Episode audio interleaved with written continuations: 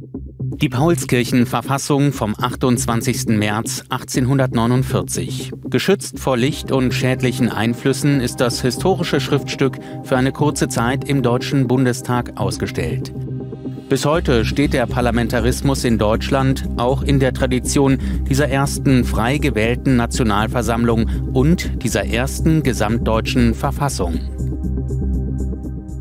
Die Frankfurter Verfassung war ihrer Zeit voraus.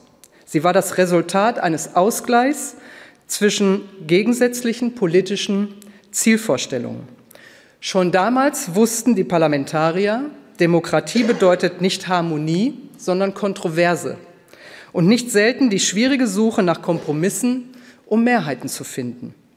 Eine unverzichtbare Einsicht für jede parlamentarische Demokratie. Gleichheit, Meinungsfreiheit, Versammlungsfreiheit. Schon vor knapp 175 Jahren einigten sich die Parlamentarier auf Grundsätze, die heute Wirklichkeit sind und das Leben in Deutschland prägen. Dass das Dokument mit den Unterschriften von 405 Abgeordneten überhaupt noch existiert, grenzt an ein Wunder. Verwahrt, gestohlen, verschollen, die Odyssee durch die Jahrzehnte war so turbulent wie die Zeiten selbst.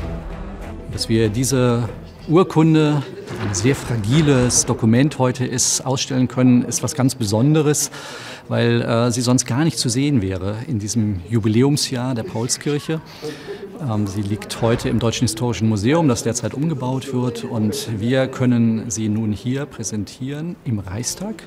Für die wissenschaftliche Dienste war dieses Projekt ein, wenn man so will, Neuland, äh, ein Projekt, das immense äh, Arbeit erforderte.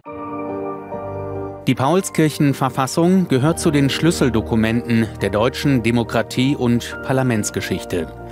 Als Schriftstück überdauerte sie Revolutionen, Kriege und Teilung. Sie erinnert bis heute daran, dass Freiheit und Mitbestimmung keine Selbstverständlichkeiten sind.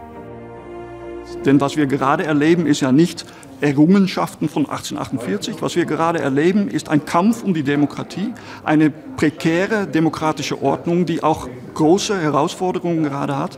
Und da sehe ich gerade einen ein äh, Gewinn, eine Auseinandersetzung mit einer Situation, wo um diese Rechte auch gekämpft wurde, wo auch die Widersprüche, die damit einhergehen, auch sehr deutlich geworden sind und wo es dann auch zu einem Scheitern dieser Revolution gekommen ist, wo wir vielleicht auch mitnehmen können, wie, wie schwer es eigentlich ist, eine solche Ordnung am Leben zu erhalten.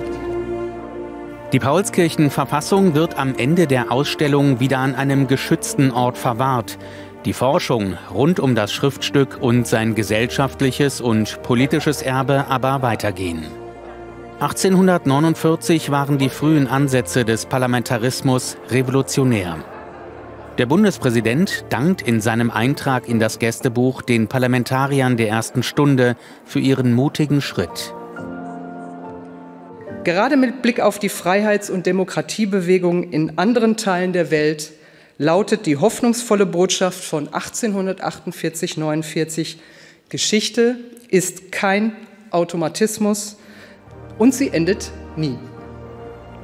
Die Paulskirchenverfassung selbst trat in dieser Form nie in Kraft. Sie war aber Vorbild für alle späteren deutschen Verfassungswerke und schuf die Grundlagen für den Parlamentarismus in Deutschland.